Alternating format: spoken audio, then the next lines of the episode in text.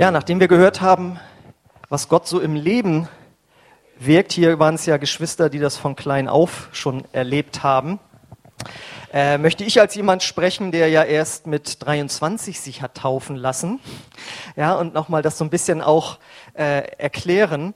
Ähm, ich möchte aber erst mal so anfangen, wir haben ja heute auch Ostern, ne? genau.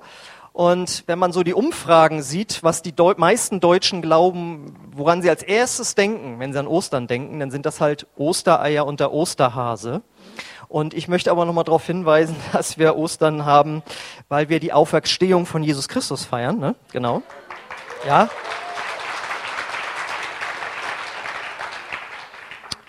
Aber warum haben wir jetzt ausgerechnet an diesem Tag auch eine Taufe draufgelegt. Das wird übrigens wahrscheinlich jetzt so das letzte Mal gewesen sein, weil einfach zu viele an dem Tag nicht da sind und dann erst später getauft werden können. Aber äh, warum passt das so gut, dass man eine Taufe am Ostersonntag hat?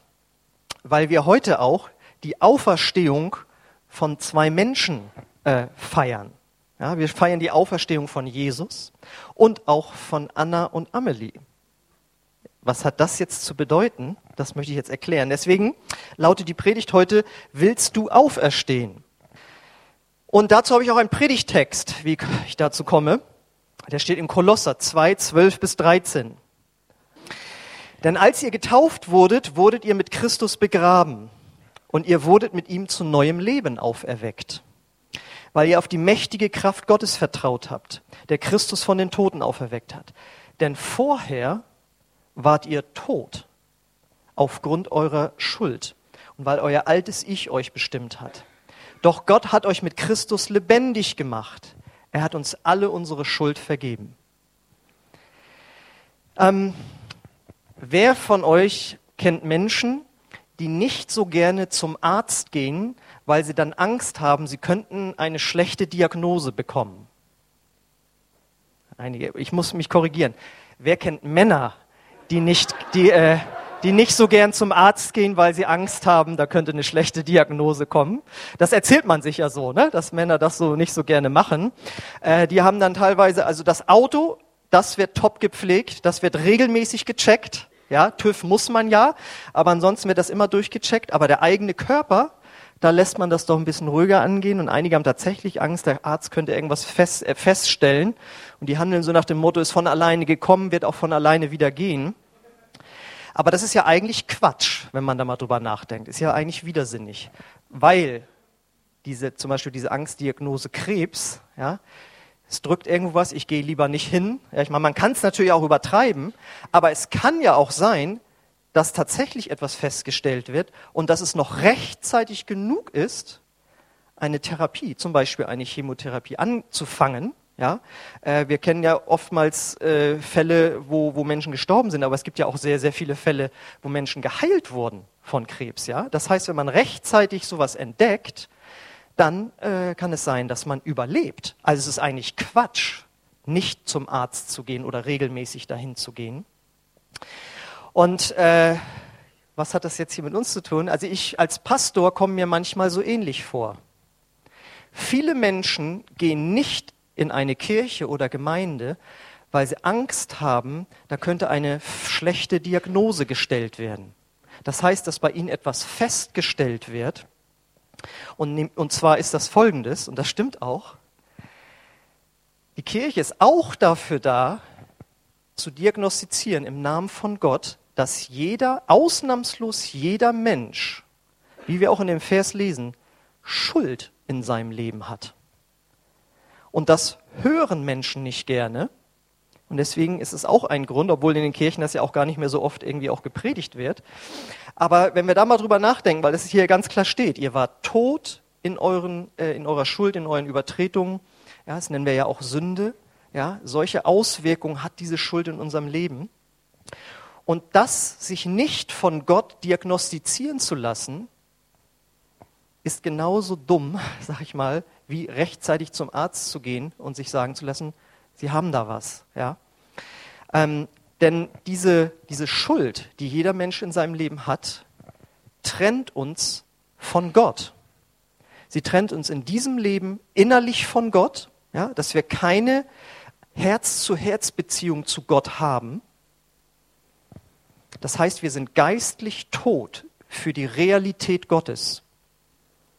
Das steht da eindeutig in dem Vers drin. Ihr könnt es da lesen. Ihr wart tot in eurer Schuld, in euren Übertretungen. Und weil euer altes Ich euch bestimmt hat, ja, das ist das eine, schon in diesem Leben. Wir kommen als Geschöpfe Gottes auf die Welt, aber dadurch sind wir noch nicht automatisch Kinder Gottes. Denn wir sind getrennt von Gott.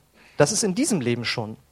Und die Bibel sagt auch, wenn diese Schuld nicht weggenommen wird, vergeben wird, dann führt das dazu, dass wir auch in Ewigkeit von Gott getrennt sein werden. Und das, ist, das macht dann den Unterschied aus zwischen der Ewigkeit bei Gott im Himmel oder der Ewigkeit in der Hölle. So, und jetzt ist es ja so, ähm, dass manche Menschen, Männer, das tatsächlich machen, dass sie ihre Krankheit ignorieren. Äh, aber das Problem ist, die Symptome brechen dann irgendwann durch. Das ist so. Schmerzen, Schwachheit, Appetitlosigkeit, dass man bestimmte Organe funktionieren nicht mehr richtig oder irgendwelche Ausfälle, ja, irgendwie. Das, also man kann das ignorieren oder nicht. Es kommt dann durch, wenn man tatsächlich krank ist. Und jetzt kann man genauso geistlich gesehen ignorieren, dass man eine Beziehung zum lebendigen Gott braucht. Ja, das ist das, was das Evangelium sagt, die Wiederherstellung der Beziehung zu Gott. Das kann man leugnen sagen, nein, das brauche ich nicht. Aber genauso brechen auch hier die Symptome durch.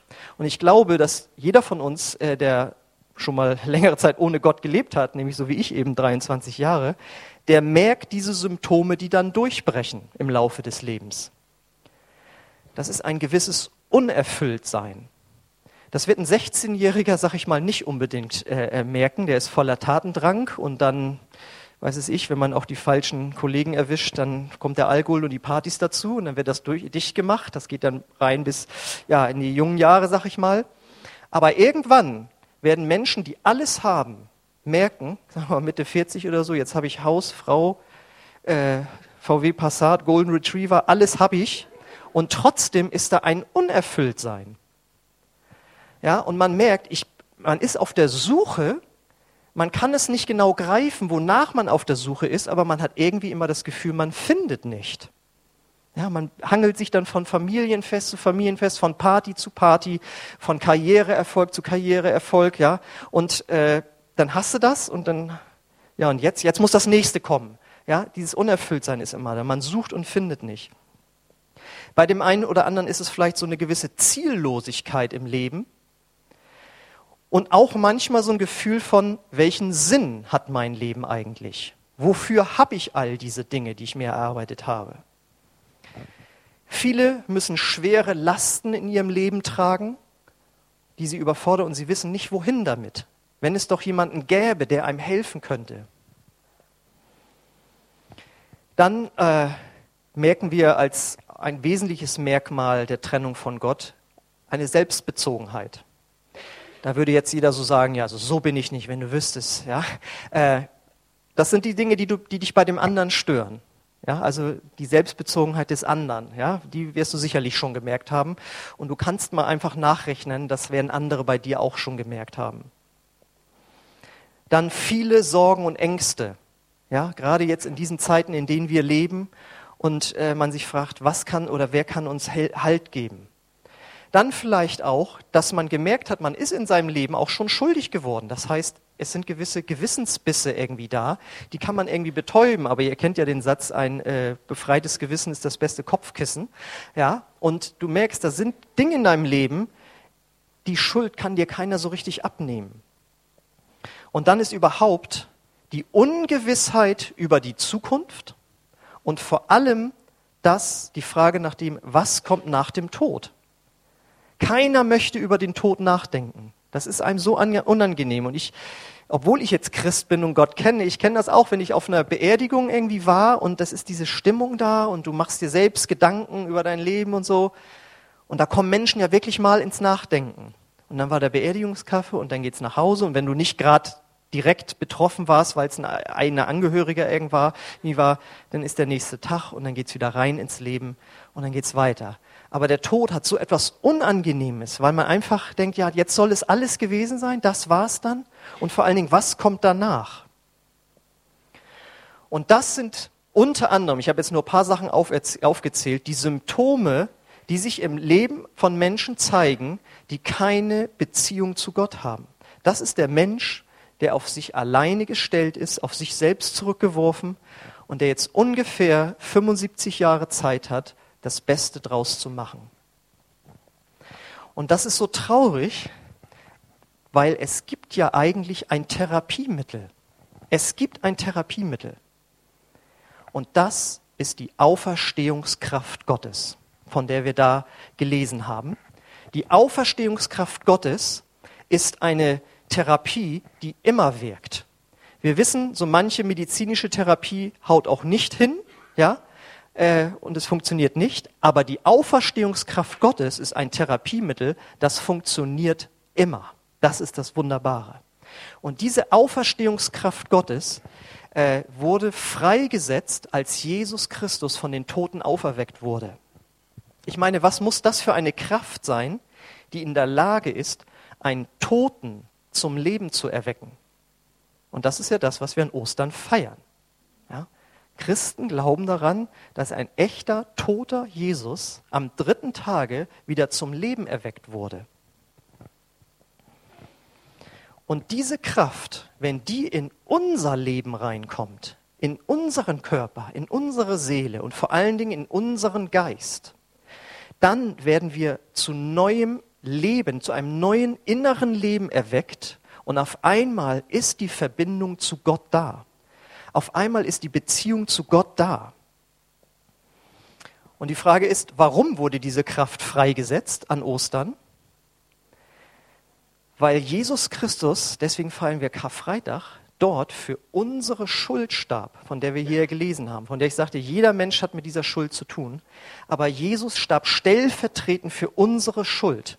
Das heißt, er bezahlte mit seinem Blut unsere Schuld. Das ist so, das ist so schwer zu begreifen für den Verstand.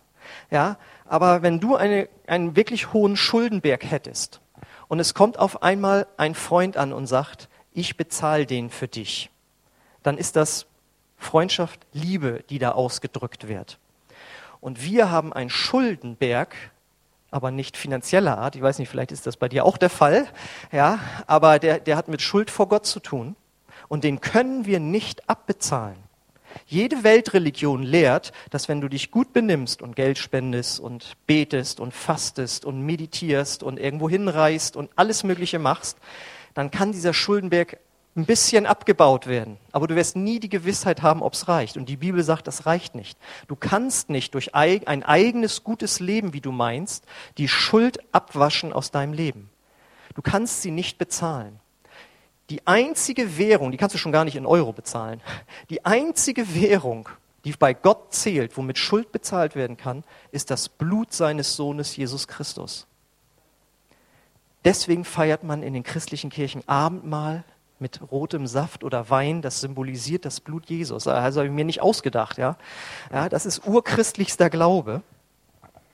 Und jetzt ist das Interessante, dass Jesus aber selbst nie gesündigt hat. Und weil das der Fall war, weil er unsere Sünden getragen hat, aber selbst schuldlos war, deswegen hat Gott ihn am dritten Tage von den Toten auferweckt.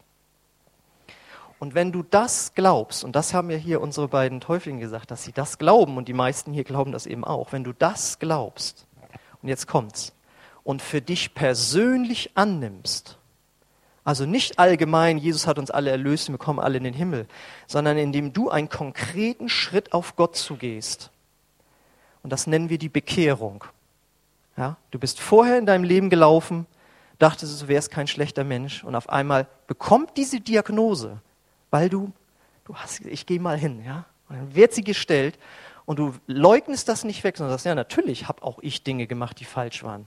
Ich kann bei anderen Menschen sagen, was sie an mir falsch gemacht haben, das könnten die auch. Also wer, wer sagt denn sowas, dass das nicht kann? Ja, aber viele sind stolz und sagen das nicht. Aber wenn du sagst, ja, es stimmt. Gott und vergib mir meine Schuld und ich will jetzt mit dir leben und dann bekehrt man sich, das heißt es nämlich umkehren und jetzt geht man mit Gott in ein anderes Leben hinein. Das ist der Schritt, den wir gehen. Und wenn Gott sieht, dass wir das ehrlich meinen Und das ist nicht einfach mal so ein Gebet nachsprechen und naja, habe ich auch schon mal gemacht, sondern das ist eine ganz, ganz lebensentscheidende Wende, die man da einleitet, ja. Wenn wir das vom ganzen Herzen meinen, dann schenkt Gott dieses Wunder, dass die Auferstehungskraft in unser Herz kommt. Und dann sagt die Bibel, werden wir von neuem geboren. Und deswegen kann nur der ein Christ sein, der von neuem geboren ist. Nicht wer als Säugling getauft wurde, nicht wer Kirchenmitglied ist, nicht wer Kirchensteuer zahlt, nicht wer in einem Kirchenvorstand mitarbeitet oder irgend sowas. Das ist, kann man alles machen, das ist alles super, ja. Aber es zählt nur, ob du von neuem geboren bist. Es gab mal einen bekannten Prediger, Spurgeon, glaube ich, war das, ich weiß nicht mehr. Der hat immer gepredigt, you've got to be born again. Nee, Moody war es. Du musst von neuem geboren sein. You've got to be born again. Und er wurde gefragt, warum predigst du immer, dass man von neuem geboren werden muss? Und er, weil du von neuem geboren werden musst. Ja? Das war seine Botschaft und die predige ich hier ja auch. Und wenn du diesen Schritt gegangen bist und von neuem geboren worden bist, dann hast du diese lebendige Beziehung zu Gott. Und das können manche sich gar nicht mehr so vorstellen. Deswegen äh, kann ich, fällt mir, ist mir nur ein Vergleich eingefallen. Das ist so, als wenn nach tagelangem WLAN-Ausfall das WLAN wieder geht. Ja.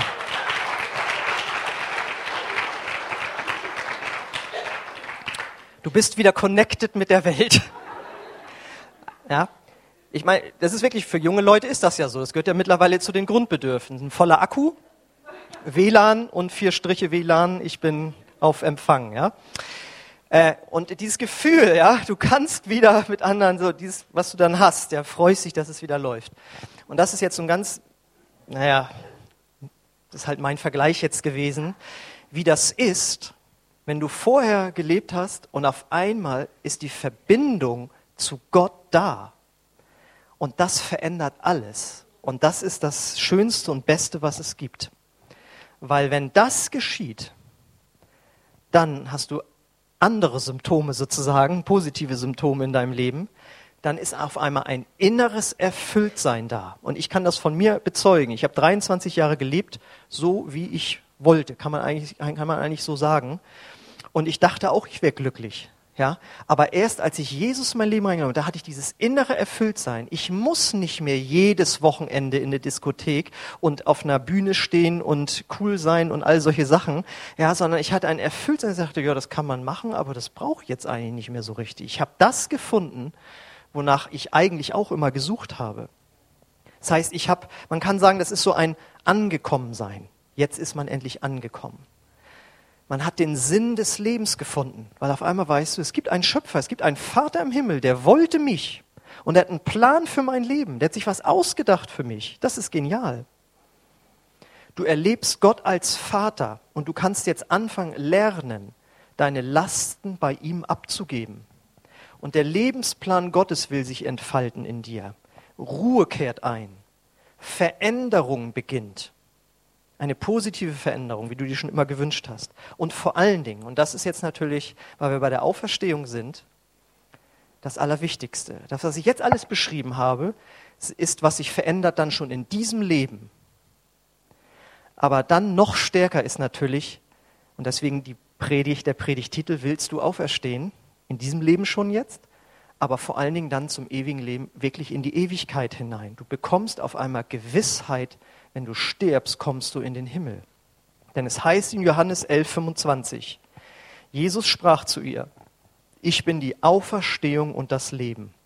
Wer an mich glaubt, wird leben, auch wenn er gestorben ist. Und das ist einfach eine starke Aussage und die stimmt einfach. Weil der, der Bibelvers vorher hat ja gesagt, ihr wurde zu einem neuen Leben erweckt, jetzt hier. Und man kann das merken. Deswegen haben sie, äh, sind sie auch diesen Schritt gegangen. Und viele andere können das bezeugen. Und deswegen können wir gewiss sein, auch, dass dieses Versprechen, das wir natürlich logischerweise erst erleben, wenn wir gestorben sind, dass das auch wahr sein wird. Und ich habe das für mich so erlebt. Das ist jetzt über 20 Jahre her. Das hat mein Leben total verändert. Und äh, das ist ja einfach stark. Und wenn du diesen Schritt gegangen bist, dann bist du ein echter Christ geworden. Und das haben die beiden erlebt. Und wenn man sowas erlebt hat, dann möchte Gott, dass wir das nach außen anderen Menschen zeigen, was wir innerlich erlebt haben. Und deswegen sagt er, und deswegen lass dich taufen. Weil die Taufe drückt nach außen aus, was du vorher, das ist wichtig, erst die Schuhe, erst die Strümpfe, dann die Schuhe, ja? Erst die Strümpfe, dann die Schuhe. Das heißt, erst die innere Veränderung und dann das äußere Zeichen, was geschehen ist. Nämlich, die Bibel vergleicht das im Grunde genommen dann mit einer Badewanne. Du gehst da rein und wenn du untergetaucht wirst, bedeutet das, da hat sich jemand gereinigt jetzt. Er kommt wieder raus und hat sich reinigen lassen. Ja, wie man das so macht in der Badewanne, ja? Und die Bibel sagt, und das symbolisiert, dass dein Herz gereinigt wurde durch das Blut von Jesus, dass deine Schuld abgewaschen wurde. Deswegen taufen wir so und nicht, indem wir einem Säugling etwas über den Kopf gießen, weil das wäre erstmal erst die Schuhe, dann die Strümpfe, das passt schon mal nicht. Und dann äh, entspricht die Symbolik auch nicht mehr dem, dass alles abgewaschen wurde. Ja? Das ist das eine. Das zweite ist, symbolisiert die Taufe in dem Moment, wo der Täufling unter Wasser ist, sagt die Bibel, ist er tot. Er liegt in einem Grab. Das ist der zweite Vergleich. Nach der Badewanne ist der zweite Vergleich das Grab. Er ist tot in, in seiner Schuld. Aber weil er eben an Jesus glaubt und der von den Toten auferstanden ist, weshalb wir Ostern feiern, kommt er wieder hoch. Das machen wir dann auch recht schnell, nicht, dass das wirklich so ist, dass er tot ist. Und äh, das ist ja nur eine Symbolik. Und in dem Moment, wie er hochkommt, heißt es, und er lebt. Er ist, hat innerlich ein neues Leben bekommen. Das ist nicht gerade eben geschehen, sondern das ist schon Jahre bei einigen oder bei beiden vorher geschehen, wo sie sich bekehrt haben. Aber jetzt haben sie es nach außen allen gezeigt, das ist bei mir innerlich vorher geschehen. Und auch da, deswegen machen wir die Taufe so, weil äh, wenn man symbolisieren will, dass jemand tot ist, äh, begraben ist, dann kann man ihm nicht nur ein bisschen Wasser über den Kopf gießen. Das wäre so, als würde man einem Toten ein bisschen Sand über den Kopf tun und da liegt der Tote dann, da würde keiner mitmachen auf dem Friedhof, sondern das muss richtig, der muss richtig unter die Erde und so muss man auch richtig ins Wasser rein. Und das Dritte ist, und das haben wir ja auch gehört, deswegen haben wir eine Taufe und Mitgliederaufnahme. Die Bibel sagt, in dem Moment, wo wir getauft werden, werden wir in den Leib Jesu hineingetauft und das ist konkret die Ortsgemeinde, weil wir ein Christsein sagt die Bibel, sollen wir niemals alleine leben, sondern immer in Gemeinschaft, immer in der Familie Gottes. Und das nicht allgemein, ja, ich gehöre zum Leib Jesu weltweit und überall sind meine Geschwister, sondern die hat man ganz konkret vor Ort. Und das wäre zum Beispiel diese Gemeinde. Man kann sich natürlich auch in einer anderen Gemeinde taufen lassen, das ist natürlich kein Problem.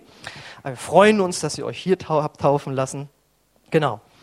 Und die vierte Bedeutung, die diese äh, Taufe hat, ist, dass sie das nicht geheim gemacht haben, bei sich im Badezimmer oder so.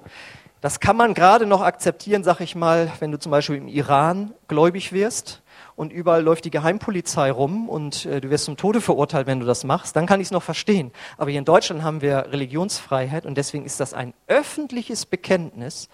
Ich folge Jesus Christus nach. Ja? Sie haben sich festgelegt, ich folge diesem auferstandenen Gott nach, weil ich selbst innerlich auferstanden bin. Also ihr merkt, diese Taufe hat eine ganz tiefgehende Bedeutung und deswegen ist sie auch manchmal so angefochten. Na, ich weiß nicht. Und ich habe schon erlebt, dass jemand, der sich taufen, lasse, taufen lassen wollte, Sonntagmorgens noch einen Anruf bekommen hat von einem Freund. Mach das bloß nicht. Ja? Weil du, das ist, das ist nicht einfach nur irgendwas, sondern es hat eine ganz starke geistliche Bedeutung und Jesus Christus hat sie persönlich angeordnet und weil er sie so wichtig findet, hat er sich sogar selbst taufen lassen von Johannes dem Täufer. So, jetzt haben wir das besser verstanden alles. Und jetzt ist natürlich wirklich die Frage an dich, willst du auferstehen? Wenn du diese innere Auferstehung, dieses auferweckt werden, zu neuem Leben erweckt werden, noch nicht erlebt hast, in diesem Leben jetzt, dann kannst du das erleben, weil Gott ist nur ein Gebet von dir entfernt. Und wie du gehört hast, ist es nicht nur die Auferstehung jetzt in diesem Leben, sondern auch die Auferstehung zum ewigen Leben dann nach dem Tod. Hast du dieses neue Leben schon in dir? Bist du schon von neuem geboren? Wenn nicht, dann lade ich dich ein, dass du Jesus heute in dein Leben aufnimmst und auch diese Vergebung erlangst. Und wenn du diesen Schritt schon gegangen bist und du hast dich noch nicht so taufen lassen, wie wir es gerade erlebt haben, dann lade ich dich sehr herzlich ein, das im halben Jahr zu machen. Dann haben wir wieder eine Taufe. Und ähm, ja, also ich würde sagen, das war heute schon mal so das Reden Gottes dann an dich, weil einen ungetauften Christen gibt es eigentlich nicht. Ja, das ist eigentlich, wenn dann nur eine praktische Geschichte, aber ähm,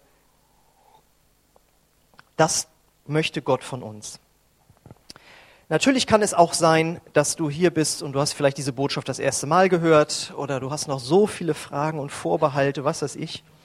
Dann lade ich dich auch noch mal ganz herzlich ein, am Alpha-Kurs teilzunehmen, der ja am 7. April äh, beginnt, weil dort wird das noch mal genauer alles erklärt. Du kannst alle deine Fragen stellen. Ich selbst habe zehn Monate gebraucht, bis ich mich bekehrt habe, weil ich von ganz weit weg kam und äh, jetzt hoffentlich ganz dicht dran bin. Ja, aber ich kenne das, wenn man Fragen hat und dafür ist dieser Kurs ganz hervorragend geeignet. Deswegen melde dich äh, gerne an und wenn du jemanden kennst, den äh, diese Fragen auch bewegen oder bewegen sollten, dann äh, lad ihn doch auch einfach ein. Genau. Okay, aber ich möchte bei dieser Frage an dich bleiben. Wo stehst du heute jetzt in diesem Augenblick?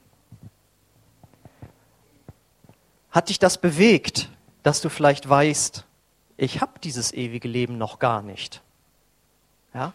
Ich habe mich noch gar nicht bekehrt, ich bin noch nicht von neuem geboren. Wenn du das möchtest, dann lade ich dich ein, dass wir gemeinsam ein Gebet sprechen, wo du Jesus in dein Herz einladen kannst. Das ist in Anführungszeichen nur ein Gebet. Muss nicht besonders lang sein. Aber wie ich sagte, es muss von Herzen kommen. Es muss von ganzem Herzen bedeuten, Gott, mein ganzes Leben möchte ich jetzt unter deine Herrschaft stellen. Ich werde nicht mehr mein eigener Chef sein, sondern du sollst mein Chef sein. Ich weiß noch, wie meine Mutter früher immer sagte, als, was ich denn mal werden wolle und dann ganz oben natürlich Beamter, das ist sicher und so. Äh, und dann gab es eben noch andere Berufe und dann wurde auch noch vorgeschlagen, du kannst auch Unternehmer werden, dann bist du dein eigener Herr. Ja? Oder eben Angestellter. Ja? Ähm, und so ist es auch mit der Bekehrung. Ohne Jesus bist du dein eigener Herr. Aber mit Jesus bist du bei ihm sozusagen Angestellter. Die Bibel sagt, du bist ein Jünger, nämlich ein Lehrling. Du ordnest dich Jesus unter. Von daher ist dieses Gebet was ganz Besonderes, Tiefgehendes, aber es ist eben ein Gebet, das du sprechen kannst. Und ich lade dich ein, dass wenn du das möchtest, dass wir das jetzt gemeinsam sprechen. Und wenn du diese Entscheidung das erste Mal in deinem Leben getroffen hast, lade ich dich ein, dass du nach dem Gottesdienst zu mir hier nach vorne kommst und dann möchte ich dir weitere Schritte erklären, die du dann gehen kannst als, als frisch gebackener Christ sozusagen, als neugeborener Christ. Deswegen, wenn du das möchtest, dann lade ich dich ein, dass du einfach laut mit uns mitbetest. Ähm, genau, alle, die das schon mal gemacht haben, äh, können das natürlich auch gerne nochmal laut mitbeten. Das schadet gar nichts. Ja, genau. Ich bete das mal einfach Satz für Satz vor und dann, wenn das dein Herzensgebet ist, dann bete es einfach nach. Jesus, ich komme jetzt zu dir.